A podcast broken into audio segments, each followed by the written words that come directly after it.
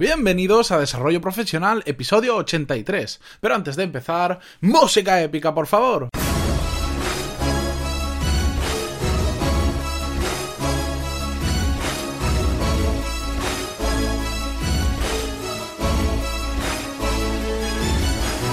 Muy buenos días a todos y bienvenidos a Desarrollo Profesional, el podcast donde hablamos sobre todas las técnicas, habilidades, estrategias y trucos necesarios para mejorar en nuestro trabajo, ya sea porque trabajamos para una empresa o porque tenemos nuestro propio negocio. Y como hoy es lunes, venimos del fin de semana, hemos empezado la semana trabajando a tope, hoy voy a traer un episodio un poco más light, un poco más corto y no me voy a pasar que la semana pasada se me iban a 12 minutos muchos de ellos, así que voy a intentar condensarlo y, quien quiera más tiempo, pues que se espera mañana, que ya era un episodio más normal.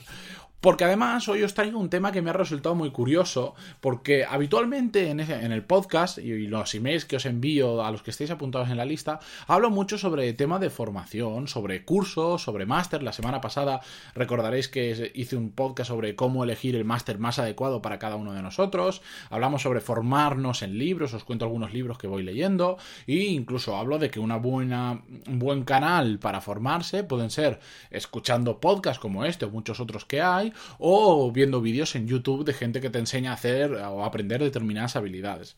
Y son una muy buena fuente de, aprendizaje, pero hay mucho que no se puede aprender de esas fuentes. Los libros, los podcasts, los vídeos, los cursos, los másteres están muy bien, pero la realidad muchas veces nos enseña cosas que no podemos aprender detrás de unas letras, de unas palabras o de unas imágenes, que las tenemos que vivir nosotros en el día a día para poder aprenderla. Y por más que la hayamos leído en libros y nos la hayan contado, hasta que no nos enfrentamos de verdad, no sabemos o no aprendemos a solucionar determinadas situaciones del día a día. ¿Y por qué os cuento todo esto? Bien, pues porque hace un par de semanas comentaba con unos compañeros una situación que otro compañero había tenido.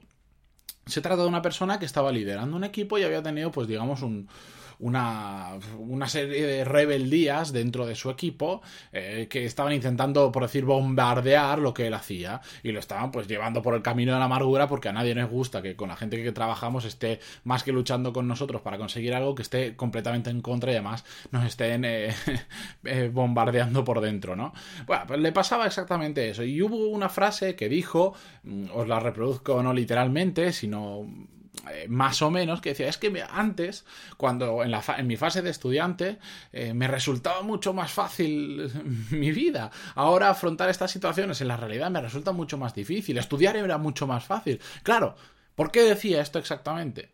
Porque había pasado de hace pocos años estar estudiando que al final solo dependía de él los resultados. Es decir, si un examen veía que lo llevaba mal o suspendía, lo único que tenía que hacer era estudiar un poquito más. Y si quería sacar mejores resultados, lo único que tenía que hacer era dedicarle un poquito más de tiempo, pero él solo.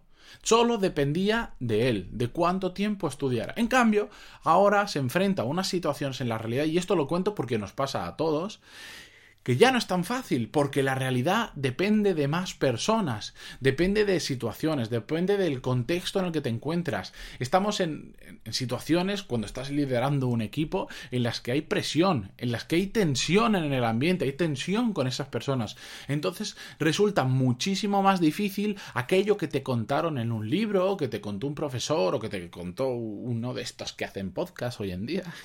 no sé si os suena de algo. Bueno, eso que escuchaste eh, claro, la teoría parecería muy bonito, pero llegas a la realidad y dices, ostras, pues igual no le presté la suficiente atención, o igual lo que él me contó para este caso exacto no me sirve, y ahora yo qué hago? Pues afrontar esa realidad no es nada fácil cuando son situaciones con otras personas y situaciones, como decía, tensa o donde hay presión. Eh, con todo esto, ¿qué os quiero decir? Que al final la realidad es lo que cuenta podemos formarnos muchísimo, podemos aprender muchísimo de cursos, máster, podcast, vídeos o de lo que sea o de libros. Pero la realidad es lo que cuenta y cómo aquello que hemos aprendido lo aplicamos en la realidad es lo único que cuenta. Por eso es muy importante, hablando de formación, de aprender cosas que sean eminentemente prácticas, lo más prácticas posible, cosas que podáis aplicar o podáis experimentar mañana. Yo eso llevo años teniéndolo en la cabeza y cada vez que intento leer un libro, cada vez que busco un curso, cada vez que aprendo algo de, alguno de estos canales, busco que sean lo más práctico posible. Y ahora que me toca a mí la responsabilidad, porque yo la he elegido, de también enseñar a otras personas, estoy intentando que sea lo más práctico posible tanto en el podcast, en cada episodio que grabo, mm, siempre yo tengo en la cabeza que tienen que ser cosas que mañana cada, cada oyente que hay, que lo escucha y que le gusta, pueda aplicarlo, sea mañana, sea pasado, pero lo pueda aplicar instantáneamente, no se quede como una mera teoría que después dice, bueno, y esto en la realidad no encaja, era bonito lo que decía, pero no encaja para nada. No, quiero que sea eminentemente práctico y en lo que estoy preparando, que la semana que viene igual os cuento un poquito más, lo estoy haciendo absolutamente práctico porque es muy importante.